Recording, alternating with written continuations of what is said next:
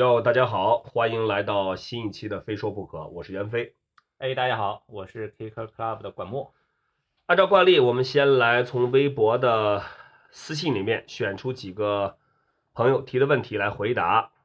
来看一下，这位朋友叫动感超人零零零，他说：“袁哥你好，滑板说到底也是一种运动，除了循序渐进的练习外，有没有一些比较系统的练习能收到好的效果？从我的角度来讲呢，循序渐进其实本身就是一种练习方式。我也非常非常赞同，所有的新的滑手在练习的时候都不能去贸然的尝试自己所达不到的一个一个水平的动作，这样是很危险的。啊，慢慢的练，慢慢的一步一步的来，把基本功打好，对你对于你将来提高自己的水平有很大的帮助。关于系统的练习，那就是从体能方面了吧？体能呢是从什么来讲呢？其实可能，呃，有如果水平稍微好一点，滑手会有这种这种体会。你平时练的时候，一个动作一个动作做，你可能不会觉得太累。但如果让你做一条线，有那么两三个、三四个动作连在一起，要每个动作还得成功，还得有质量。那这样的话，其实如果你没有一个好的体力的话，你可能 尝试几遍就觉得哦腿酸的不行了，就是。你没法再再继续再再做，呃，同样我们可以看很多国外的 pro 也好，国内的 pro 也好，他们在拍 video 很多都是一条线下来，而且最后还要做一个大动作。如果你没有一个好的一个体力的话，我相信你你很难，呃，在多次的尝试当中去在这个成功的线里面把每个动作不但要成功，还是要高质量的完成，这个都需要一个好的体力去做一个保障。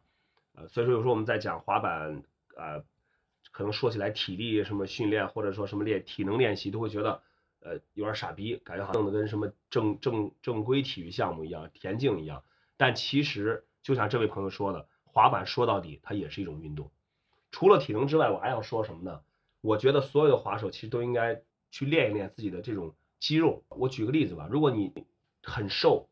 没有很多的肌肉的话，那你在如果摔得比较重的时候。你的骨骼是直接是受到冲击和受力的一个一个一个对象，但如果你有一个相对比较比较强壮的身体，比如说你你有一定的这个肌肉，可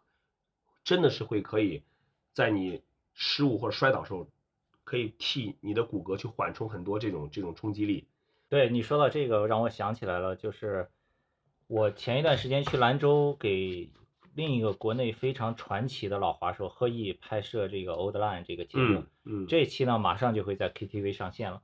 在那个呃在兰州的期间呀，就是贺毅就跟他聊到这个如何保持体能，因为贺毅是三十多岁，三十七八岁的，他应该是三十八，他比我大一些，对，三十八岁的老滑手了。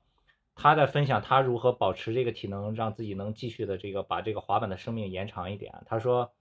他每天上下班，这个去他的店里，从他的家是十五公里。嗯，他每天骑自行车，嗯，而且不是普通自行车，是那种 BMX 自行车，而且是没有车座的，他是不坐的，就是站，他是站着骑的，十五公里单程啊，然后往返就是三十公里。对他每天是这样骑自行车，他说是为了增加腿部的力量，让关节能够承受更大的冲击力。对，然后就很明显看到他膝盖两边的那个肌肉特别鼓，然后他说他说这个就是会给他这个滑板带来很多帮助。因为我之前不是膝膝关节有伤嘛，然后去医院做检查，大夫也提到过，如果你是要经常你的腿要承受一个比较大的冲击力的话，尤其是你的膝关节，如果你没有一个很强壮的肌肉，那么所有的力量会集中在你的关节上面。但如果你腿部肌肉非常发达，肌肉很很强壮，它可以替你的关节吸收一部分这个力量。那这样的话，相对来说你的膝关节的受损就会减慢。呃，所以说关于这个问题，我想说到这儿，这位朋友应该也也有一个比较清楚答案了。呃，在技巧上循序渐进是必须的，那么其他方面就是一个是体能，一个就是最好大家可以进行一些肌肉方面的锻炼，比如说上肢，比如说腿部，尤其是腿部，呃，包括一些包括一些呃关节关节处的一些小肌肉群的练习。好，我们来看下一个问题。这位朋友叫做 SK 八 Kuma，他说：“袁飞你好，想请问一下，当你跳台阶时是怎么克服那种恐惧的？”哎呀，这种感觉已经很久没有过。什么是台阶儿？呃，其实现在呢，我可能跳台阶儿已经跳的很少了，尤其那种比较大的八层以上的。呃，但我想一下，我在年轻的时候吧，姑且这么说吧，也跳过十层左右的这种大的楼梯。呃，我觉得克服恐惧，这是这个是一方面。首先你要有一个平地，有一个很好的奥利的基础，就你的奥利要很好。你我见过，我真的见过有很多滑手就是，其实其实奥利基础很差，但是胆儿大，就嗯敢豁弄大台阶儿，也有能成的。然后就刷卡了。对 然后然后就也有摔特别惨的。呃，滑板这个东西怎么说呢？胆儿大是一方面，但是一定是你在做任何一个下楼梯的动作之前，除了奥利，包括包括翻板，包括跳转，你前提都是一定要建立在你平地这个动作已经练得很熟练了。你奥利如果平地做的特别好了，然后这是你下台阶一个基础，也是你克服心理恐惧的一个保障。当然，就说如果你要跳一个很大的，比如说深圳那十五层，你不可能不恐惧，除非你已经有有非常扎实的功底，或者你之前已经跳过这么大了。但初次尝试的时候，肯定有犹豫，有恐惧。但是你一旦要决定要跳了，就不要犹豫。很多人受伤是发生在那种想跳又不敢跳，但还是想跳。这种在起跳一瞬间，如果一旦你犹豫了，造成一个动作的变形，这种这种情况下是特别容易受伤的。跳就跳了，那动作果断一点，落地即使失误了，把板踢开，在地上打一个滚儿。其实这个问题最适合回答这个问题的呢，应该问一下广州 Hero 主理人田军，对吧？他因为马上就要跳深圳那个十五层了，对吧？马上就跳吗？？hero 还做不做？他之前田军前两天在南宁的时候发了一个小视频，就跳一个挺大的一个一个八层还是十层，挺宽的。他就是在落地的时候，可能地面太滑，呃，然后就是失就失误了吧，摔到后脑了。克服恐惧是一个问题，克服年龄也是一个问题。好，咱们来看下一个问题。这个朋友名字叫微博的名字叫我叫 KDZ，他说飞哥能不能提个 idea，做一期节目介绍一下国内的职业滑手和他们平时的生活啊，还有一些有趣的经历什么的。呃，这是一个挺好的主意，我们会在以后会不定期的啊、邀请国内的著名的职业选手来来做客我们的非说不可啊、我们也会跟呃一对一的跟他们聊一下，就是他们的就像像你说的，他们平时的生活啊，其实大家可能看到的更多的是我们我们这些职业滑手在视频里面啊，在 tour 的 video 里面，或者是在比赛的场地上，可能还真的至于他们生活中到底是用微信还是用陌陌呀这些问题，对吧？呃也对对对对对 啊，这个所以看来大家对这个滑手的这种个人的一些生活幕后的一些东西还是挺感兴趣的。没问题，我们会在以后的节目里面陆续的请到职业滑手来做客我们的非说不可，呃，满足大家这个好奇心，好吧？我们从这期开始呢，会增加一一点新的内容，就是我们会在盘点一下本周这个滑板圈都发生了一些什么热门的新热门的话题、新闻什么的。对，呃，在刚刚过去这个星期呢，我想跟滑板鞋有关的首当其冲的就是庞麦郎，约瑟翰庞麦郎，终于是把他的一首网络歌曲实打实的变成了一个现实版的 MTV。这个好像是那个虾米给他拍的，对吧？对，虾米音乐我看了，我他昨天刚看的，MTV 出的比咱们 Kill Club 给他征集那个晚多了。对，而且我看他们这个 MTV，我觉得 说实话就是，我感觉没有把他这个歌的精髓拍出来。对，就是就就是大妞没了。就是大妞啊，夜这个夜色下的一个跳舞啊什么的，除了这个唱歌的这个口音还是原汁原味儿，但其他这个 MTV 看起来感觉是没有什么亮点。我觉得还不如之前咱们那个优胜的两那两个对对对对，一个是死狗的，一个南京，一个一个一个一个滑手的，对吧？但是除了这个 MTV，最近还有一个火的，又出了一个东北话版的，这个我的打粗溜滑那个那个那个，我觉得还挺逗的，打粗溜滑。可以可以。其实呢，大家到现在可能很多滑手都明白了，庞麦郎这个我的滑板鞋其实真的跟滑板没什么关系。呃，但是至少不管怎么说吧，呃，通过这首歌，让很多人都知道有一种鞋叫滑板鞋。对，其实最早一开始我们在做这个给他征集 MTV 的时候呀，不是嗯之后非说不可，袁飞又专门采访了他一期嘛。嗯嗯采访他这一期的时候，还有一些幕后的故事。嗯就是这期节目出来以后呀，庞麦郎的这个签约的这个经纪公司还找到我们说，你们这个节目是怎么回事啊？要下架呀？说这个没有联系我们，我们上架过吗？对，说这个这个不行啊，这个跟我们有签这个艺人合同啊。嗯但是当时采访庞庞麦郎的时候，他说是我没有签任何的经纪人，我没有这个任何的合同。你是要在这儿先先免责一下。对，所以这个我觉得庞麦郎也挺胡逼的，其实。当时庞麦郎应该还没有没有那么火，就是呃刚好在他那首歌热度刚刚有点下降的时候，刚来上海。对。但我个人从我我这边来看，庞麦郎其实还是一个蛮蛮朴实的一个很单纯的一个小伙子。对，单单纯的毫无法律意识是吗？因为 因为他的经纪人确实是把那些合同什么都发给我看了。我们采访他，其实也也是从我们的角度去宣传他嘛，对吧？对对对对，好，呃，下一个新闻就是现在呢，Red Bull 红牛红牛的欧洲的 team 欧洲 T 欧洲红牛的这个滑板队现在正在新疆在拍东西。我之前看到我有朋友在新疆的滑手发朋友圈儿，对，呃，他们在在正在新疆找地形到处拍东西。而且好像也是这个 Vans 那个签约的摄影师 Tommy 在给他对拍，摄。是 Tommy 也作为摄影师跟着他们这个队伍在在拍东西。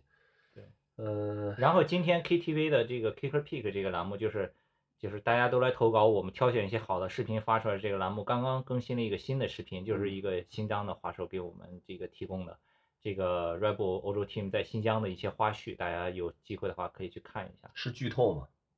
对对对对对，幕后视你频。幕后那你觉得 Red Bull 的经纪人会不会找你？我看了几个照片，感觉，呃，这这这些 team 的成员好像做动作都特别大、特别高，而且真的看新疆那边确实有很多地形。嗯，我觉得现在可能在这些这些职业滑手已经，他们已经不能满足于在什么一个国家找地形，一个什么一个区找，就是他们已经开始遍布全地球全地球了。要去那些人烟稀少的地方。对对，尽量的就是拍那些新鲜的地形啊。是，然后还有一个就是前几天那个我们这个在北京又喝了一次是吧？我和袁飞，你嗯你当时是什么事情去北京的？啊，喝过吗？咱俩 喝大了。你说是那个那个，就是滑雪的首映式是吧？对，因为现在天又凉了嘛，现在又进入雪季了，马上就要开始了。呃，这个是其实每年都都会有一次，就是中国单板滑雪圈子里面这几个比较比较有影响力的人，比如说 Marco 啊、Mark 啊、Steve 啊，就是大家俗称的史，还有那个小八，他们这个这个团队呢，去大概大概有七年了吧，今年是第七部，每年都会做一部单板的影片，然后呢，呃，我从去年开始有参加他们的首映式。而他们搞的也都是每每年搞的都是挺挺热闹的，不光是北京是有，北京是第一站，作为一个开幕开幕 party，往后还有十站，呃，在在推广这个影片。其实呢，上一个周末呀，原本我是个人有一点事情在北京，然后我听说袁飞要去，我说好好好，来来来，正好叫上几个老滑手，这个陈龙啊什么的，你是走不了了马吧？马马岩呀、什么的，对对对。然后我说咱们一块儿喝一下，喝一下以后顺便录一期非说不可，因为有一个选题我们一直想要录，就是嗯滑板与喝嗯酒，嗯因为这个酒文化对滑板来说非常非常的重要，对吧？嗯，然后没想到这场酒陆陆续续又来了十几口人，然后又演变成一场每次总是说，哎，几个人小聚一下，先先想静录想静静的小聚一下，想静静想静静，然后想录点东西啊。结果因为就一到了嘛，这滑板人也好，滑雪人也好，都是就那就喝起来吧。呃，关于喝酒这期这这期我们是一定要录的。其实我在这儿也想也挺想问问问问听众朋友啊，你们对于这个滑板和喝酒这方面有没有什么好的话题啊，或者一些一些好的建议可以告诉我们？对，你可以多提点这方面问题，下一次我们录喝酒这个专题的时候就可以回答这些问题。对的，对的，对的，而且我们更有针对性，而且也可以，也许可以从听众朋友里面的建议里面，我们也找了一些好的话题，对吧？？对对对，行，那咱们这周基本上国内滑板的新闻也就这些，好吧？呃，反正从这期开始，我们在以后每期当中都会在开始的时候，呃，增加一个国内滑板新闻盘点的这么一个内容。好了，这个今天其实前面前面这个话题也说差不多了，我们来说说今天的今天的主要的这个话题吧。上上一个周末去广州 House of Vans 的时候，然后看到这个 Vans Team 在表演，然后之后还有一些比赛的时候，嗯我就听袁飞说，之前的 Wish You Were Here Tour 有很多手受滑手受伤了，是吧？对，呃，有伤的不是很重，也有伤的挺重的。呃，加上最近其实我也听说过另外的一些滑板活动也有滑手受伤，呃，有有包括骨折在内的比较比较严重的这种伤。呃，其实由这个事儿呢，我就想到了关于这个滑手一个一个保险的问题。你受过什么大的伤吗？我当年就是在跳一个大台阶的时候落地板断了，板儿断之后板儿受了大伤是吧？板儿断，同时我这不就呃就脱脚了嘛，然后我的后后后脚发力脚就是在就是直接在地上掰了一下，特别重的，当时当时第一个反应是骨折了，后来呃送到医院然后是韧带韧带撕裂，嗯呃也是打了石膏养了好几个月嗯，呃当时那次其实是就是走的保险，我自己是从两千年开始一直在有买一个保险，它里面会有含一个意外伤害险。这个意外伤害险就是指就是指你在就是意外受伤的情况下，至少你可以有保险公司来承担你的医疗费啊、住院，包括甚至手术这些费用。呃，由此我就想到我们的滑手，尤其是职业滑手，他们常年的是是从事滑板这个运动的话，呃，其实可以算是一个比较高危的一个一个一个行业。当然，并不是说滑板有多么危险，但是毕竟是有这种可能性，就像足球、篮球任何的体育运动一样。呃，就最近我看到这些情况，最近也不知道怎么回事儿，是什么水星逆行是吧？很多滑手都是都是有受伤的消息传出来，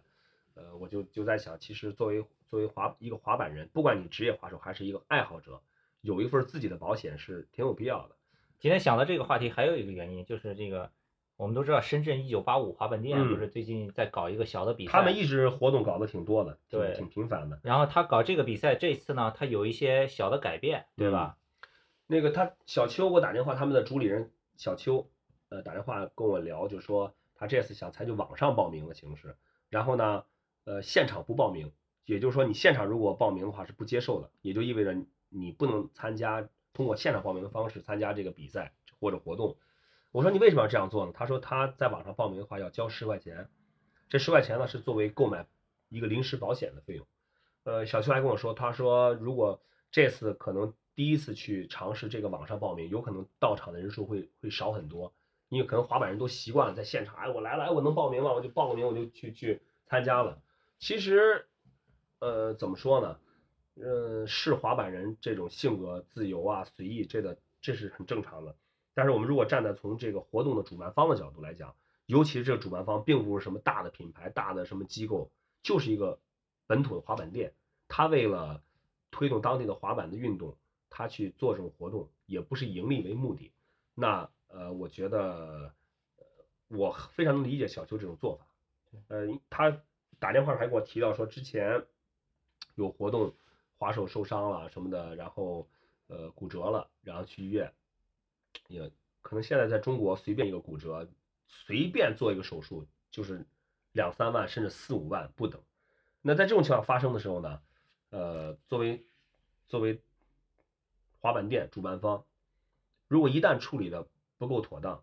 或者说或者说处理的让别人觉得你处理的不好，马上就会骂声四起，说你做主办方不负责，不为滑手负责。但是我们反过来想一想，主作为一个滑板店，他组织滑板活动，他是为什么？他没有什么盈利的目的，无非就是宣传自己的店，再就是带动当地的滑板气氛，让大家多一点活动可以去去交流，对吧？那从这点来讲，每我觉得他每个人收十块钱作为一个作为一个保险，呃，保险的费用，其实这是一个双向的保护，对，既保护了滑手的利益，也保护了滑板店的利益。对，万一有滑手受伤，那么至少有一个第三方可以去进行一个合理的一个赔付，让滑手也不会因为在治疗的时候产生一些经济负担，让滑板店也可以说，呃，他也尽到他的责任，对对对对吧？我们就是说，因为这像这方面的前车之鉴挺多的，我记得几年以前，Dragon Ski，对对最早的时候在北京有一个比嗯赛，对有一个小孩儿他可能水平不到，但是比赛的时候大家都能理解，然后玩疯了，然后对你看尝试自己没有把握的动作，然后摔伤，骨折了摔伤以后，后来这个就开始他的家里人就开始揪着不放，然后就后来其实我我是我听是赔这样了的，很多钱，好像一开始呢是就是作为比赛主办方，他们也是就这主办方这边这个也是很赶紧送到医院，支付了所有的医疗费，包括手术费，可能是五万块钱。呃，在在他们看来，其实其实在我看来，这已经是尽尽到义务了，对吧？呃，但是后续可能后来这个这个公司的这个老总跟我聊起来的时候，也是感觉是挺挺寒心的，嗯。就说后来这这个这个这个滑手的家里呢，又是陆续的又找找他们要很多钱，嗯。啊，后来也他们也是觉得呃在自己比赛受伤了嘛，然后也也是反正都给了，但是通过这个事情会会让人觉得，嗯、你承办活动的话，你是出于好意，你是出于呃就是要推动这个运动也好，宣传这个运动也好，你做这么一个活动，啪出这么一个事儿，然后呢，你又要面临着很多很多问题。其实我也能理解那个滑手家里的家里的想法，你自己，你那你你在这个比赛受伤了，那你肯定要花钱，但是在中国很多家庭面对着几万块钱的医药费，甚至十几万的医医药费什么的，他们也也很头也很头疼的。对所以从双方双方来说都能理解，但这个事情造成一个什么结果？就是 可能滑双输，其实是双输，双输，滑手那觉得哦，你这个我参加滑，万一受伤了，我操还要没有钱赔，我还要自己花钱去治。那主办方来说，我你看我我花了人力物力财力去做这么一个比赛，对吧？嗯有有人受伤，我我成了就是就是首先我来去负责这事儿，最后如果处理不好，我还要背骂名，嗯大家都心灰意冷。所以我觉得从就从这些事儿来讲的话，在以后的我觉得以后我觉得呃滑手自己也好，包括呃不管你做小的活动、大的活动也好，只要是滑板的活动，我认为保险还是非常有必要的。对，就是甚至可以说必须应该有保险。必须应该。小邱就是他们一九八五滑板店这个嗯尝试，我觉得特别好，也希望大家都多多支持他，然后让这个模式能够成功，然后其他的地方就可以都来复制这种对方式。对对对的对的。关于在购买保险的时候呢，我想大家可能都明白一点，就是面对保险公司来说的话，滑板是一个高危运动，所以说怎么购买以及在出险的时候怎么去赔付，我相信大家都懂得，对吧？我就不在这儿说了。对，大家可以咨询一下已经买过的这个身边的朋友，好对吧？对的，好，那么今天呢，我们这个主要聊的就是这个滑板与保险的这个话题，对这个话题可能略微的严肃了一点啊，但是关系到切身的这个利益，对吧？滑手也好，活动的主办方也好，对，呃，我觉得大家都可以去考虑一下这个事情。对，希望大家都保护好自己，对好吧？然后也欢迎大家继续给我们多多提问题，可以通过新浪微博关注 Kicker Club K I C K E R C L U B，或者是袁飞袁嗯飞连接线 Lady 滑板，对，直接其实，在微博搜袁飞滑板，应该就可以找到我的微博。呃，其实也我们也很希望网络版做了也挺多期了吧，十几期了吧。我们也特别希望大家给我们提多提意见。呃，作为我们来讲的话，我们也知道，因为可能有很多时候，呃，工作的原因或者很多原因，很多期节目做的比较仓促，或者话题选的也不是不够不够好。我们希望多听大家给我们提的意见。通过大家提的宝贵意见呢，可以让我们这个这个栏目做得更好，可以真正的说能给到大家，大家通过听我们这个非说不可，可以得到一些帮助，可以可以让自己心中的疑问得到解答，可以觉得很开心，可以觉得这是一个真正的属于滑板人的一个一个谈话节目，嗯这样我们就很开心了，好的，好吧？呃，那今天就到这儿吧，我是袁飞，非说不可，咱们下期再见。再见。